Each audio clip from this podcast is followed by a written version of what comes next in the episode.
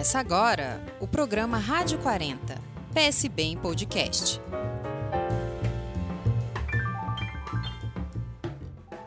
Em homenagem ao Dia da Consciência Negra, comemorado em 20 de novembro, a gente conversa com o deputado federal Bira do Pindaré, eleito pelo Maranhão. Ele já foi deputado estadual por duas vezes e agora estreia o um mandato no Congresso Nacional. Deputado, muito obrigada pela sua participação no podcast da Rádio 40. Prazer, Margarete, estar aqui com vocês e realmente, é, sobretudo, refletir um tema tão importante para o Brasil. A Câmara dos Deputados viu acontecer ontem uma atitude de racismo e violência por parte do deputado federal Coronel Tadeu, do PSL, que destruiu um quadro que estava na exposição Resistir no Brasil Trajetórias Negras Brasileiras, em comemoração ao Dia da Consciência Negra, na Câmara. A obra fazia alusão à violência policial com negros. O senhor vai acionar a comissão de ética? Não há dúvida disso. Nós vamos ao Conselho de Ética e vamos exigir uma punição, porque a atitude dele foi deplorável, absolutamente desproporcional, desnecessária, descabida e revela todo um sentimento extremamente ruim, né, de percepção, inclusive, da nossa própria realidade. Quer dizer, diante de uma exposição que busca uma reflexão sobre a questão do racismo no Brasil, o sujeito eh, simplesmente eh, toma uma atitude que acaba reproduzindo todo o racismo que há na sociedade. Porque os espaços aqui para nós, negros e negras, já é bastante reduzido. Se você considerar que a população brasileira tem 54% ou 55% de negros e negras, e aqui na Câmara você tem declarados, né, pardos e negros, 24%, ou somente aqueles que se declaram negros, em torno de 4%, é uma representação muito reduzida. Aí você traz o tema para dentro da, da Câmara e aí aparece um deputado com essa arrogância, com essa petulância né, de cometer um ato como esse. Temos que ir sim até as últimas consequências, até porque se nada acontecer com ele, e isso é uma autorização que a Câmara está dando para que a gente passe a transformar aqui num, a Câmara num campo de batalha, num campo de guerra, onde é uma, uma luta de todos contra todos, e ao invés da gente usar o verbo, né, o, que é, é, é, é a, a, o ingrediente fundamental do parlamento, que é falar, que é falar, nós vamos se digladiar aqui fisicamente. E que tipo de sanção cabe ao Coronel Tadeu? Olha, nós temos que ver qual é a sanção. Né? Mas, para mim, a postura dele foi falta de decoro. Esse deputado deveria perder o mandato, na minha avaliação.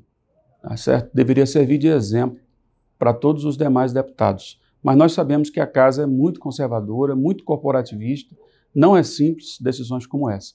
Mas, de qualquer maneira, uma punição tem que haver. A gente tem pouca representação negra no parlamento. É uma confirmação de que o racismo está presente também no poder? É um reflexo de que a, a, a população brasileira ainda não tomou consciência da sua própria identidade e um reflexo também da, da disparidade que há é, entre negros e brancos no Brasil. Né? Eu acho que é uma reparação que tem que ser feita é evidente que isso aí é resquício de um longo período de escravidão. Nós tivemos quase 400 anos de escravidão no Brasil é, e temos ainda um trabalho gigantesco para fazer.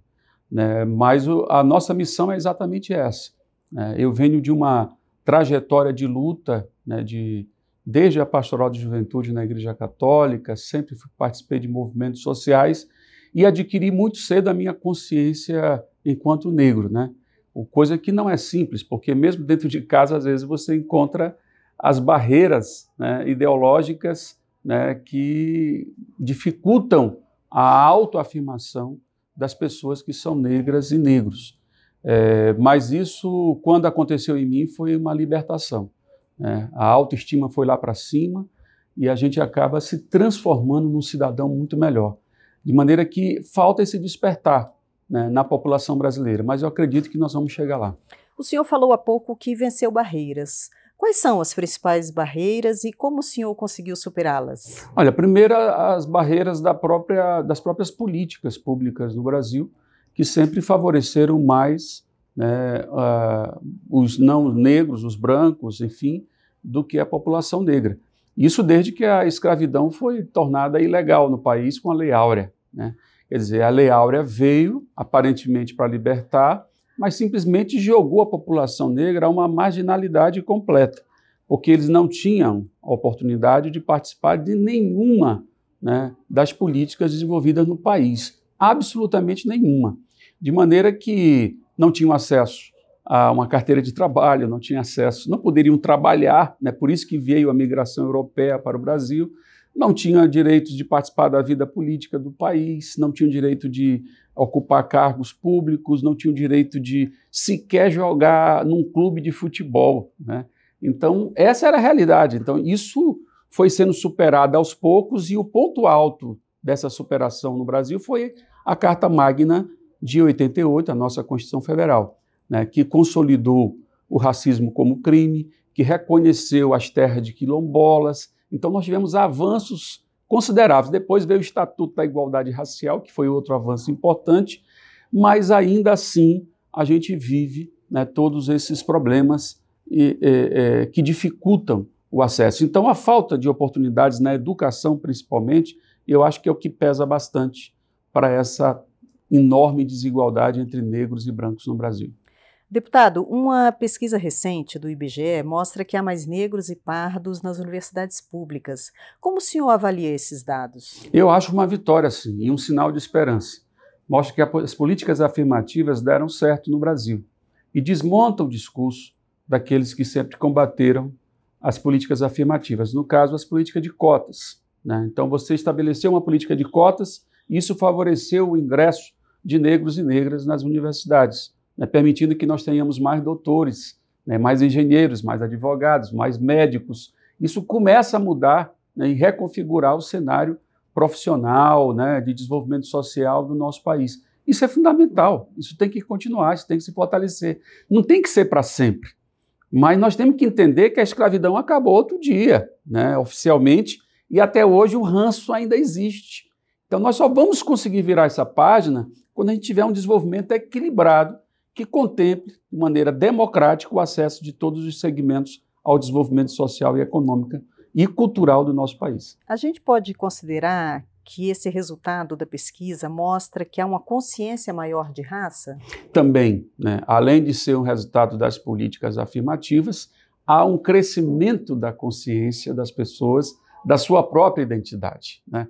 Eu vejo na minha casa, por exemplo, eu tenho duas filhas, são duas filhas negras, e elas tiveram até um certo ponto, talvez alguma dúvida, mas logo cedo elas se descobriram, se perceberam, muito mais cedo do que eu, né, a sua origem étnica. E isso é motivo de orgulho para mim, né, que sou pai, mas tenho certeza que maior ainda para elas, que se reconhecem com maior tranquilidade, com maior alegria e com a maior autoestima, né, porque são lindas e maravilhosas. Isso é uma prova de dentro de casa que o mundo vem mudando? Vem mudando, graças a Deus. E é por isso que os racistas têm que botar as barbas de molho, porque a luta ainda está por vir, né? Muitas lutas estão por vir e a gente certamente vai avançar ainda mais.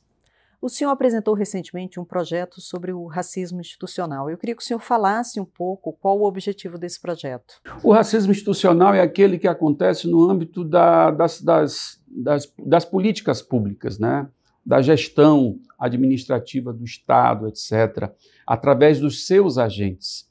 Então, são inúmeros casos recentes de pessoas que foram vítimas de violência praticada, seja na, pela polícia, seja pelo atendi um atendimento em alguma unidade de serviço público, ou até mesmo num atendimento numa unidade de serviço comercial, como já aconteceu em shopping center, etc.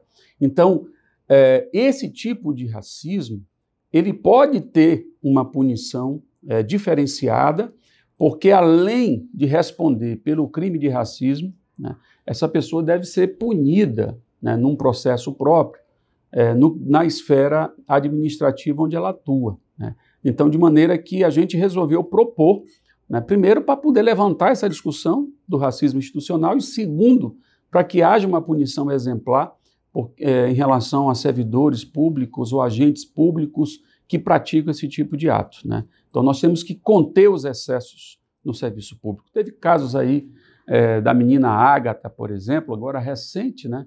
Tivemos caso também de, de, de, de daquele cidadão que foi metralhado né, pela, pelo exército brasileiro. Então, nós tivemos vários exemplos recentes, não são fatos isolados, são fatos recorrentes e que precisa ter um tratamento especial.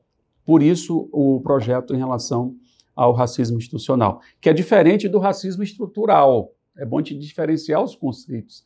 O racismo estrutural é esse que revela a disparidade entre negros e negras nos diversos segmentos da sociedade, do ponto de vista profissional, do ponto de vista do acesso à saúde, do ponto de vista do acesso à educação. Isso aí é que reflete o racismo estrutural. E nós estamos tratando nesse projeto do racismo institucional. Nesse projeto há também uma preocupação quanto à formação e esclarecimento das pessoas sobre o que é o racismo? Há essa preocupação, inclusive de que os servidores que forem ingressarem na carreira, no período de preparação do chamado estágio probatório, seja inserido na sua formação né, a compreensão sobre a questão racial, né, a questão da igualdade racial no Brasil. Então, tanto para os, os, servidores civis, quanto também para os militares, que é até mais importante. E até temos também a extensão para os vigilantes, né? porque, embora não sejam servidores públicos, mas eles são revertidos nessa função muitas das vezes, porque trabalham em repartições públicas, né? são agentes públicos ali também, e precisam também ser formados para o devido, para o tratamento correto em relação aos cidadãos no que diz respeito à questão racial. A pesquisa do IBGE mostra que há uma grande valorização do feminismo negro. Como o senhor vê essa participação feminina em defesa da população negra? O senhor citou há pouco as suas filhas como exemplo de que há uma nova consciência racial. É, sem dúvida. É porque as mulheres acabam sofrendo mais do que nós. Né? Elas sofrem pela condição de serem negras e sofrem também pela condição de ser mulher. Então, eu acho que esta, essa vertente né, do feminismo negro eu acho que é uma coisa fundamental. Né? E o movimento das mulheres negras é, é, é, uma expressão muito forte hoje no Brasil, nos diversos estados, no meu estado do Maranhão, por exemplo. Nós sempre tivemos uma presença é, de organizações femininas, né, de mulheres negras, e isso eu acho que é muito positivo. E temos o simbolismo né, da Marielle, né, de tudo que aconteceu em torno dela e da sua representatividade para a história do Brasil. Então, acho que tudo isso cria é, é um caldo de, de cultura né, que permite que a gente tenha uma força maior e uma força crescente né, do movimento de mulheres negras em nosso país. Deputado, quais são as principais conquistas que podemos ressaltar nesse dia comemorativo da consciência negra? Bom, eu até já enumerei e vou repetir. Na Constituição Federal, nós tivemos é, o reconhecimento do racismo como crime, tivemos é, o, a, o, reconhecimento das terras de quilombolas, né, que é fundamental. Eu sou de um estado que tem a maior quantidade de comunidades quilombolas do Brasil, né, que é o estado do Maranhão. É, nós tivemos a, o Estatuto da Igualdade Racial, que foi outra conquista importante. Agora tivemos esse avanço das políticas afirmativas, né, das cotas, que proporcionaram esse resultado positivo de termos maioria de negros e negras nas universidades eu acho que são conquistas que precisam ser valorizadas. Né? São suficientes? Evidentemente que não. Nós temos muito por fazer e é por isso que nós estamos aqui na luta. O PSB passa por um processo de autorreforma. É, o partido vai fazer uma conferência agora no dia 28, 29 e 30 no Rio de Janeiro, uh, sobre esse tema. Como a questão racial deve constar no novo programa do partido? Eu acho que um partido como ele é uma, um esteio de orientação para as massas, é, eu entendo que ele tem que se mover por princípios, com base em princípios. Né? Então, eu creio que essa questão é, de combater a discriminação racial deve ser colocada na autorreforma como um princípio do partido. Né? O PSB, até pela sua história, né, pela sua trajetória, né, precisa sair na frente, né, estar tá na vanguarda da sociedade em relação a essa percepção.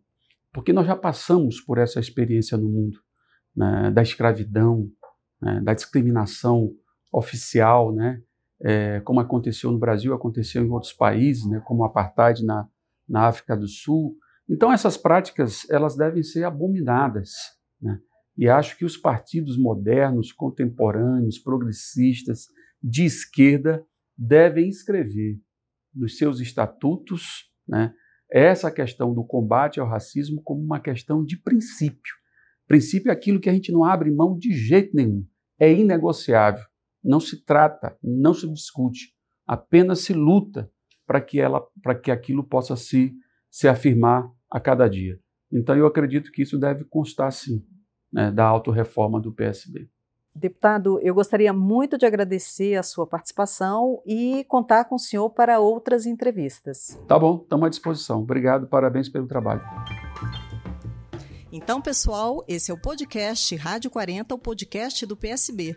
Se você quer continuar acompanhando as notícias do Partido Socialista Brasileiro, nos siga nas redes sociais. Estamos no Twitter, no Facebook e no Instagram com arroba PSB Nacional 40 ou em www.psb40.org.br.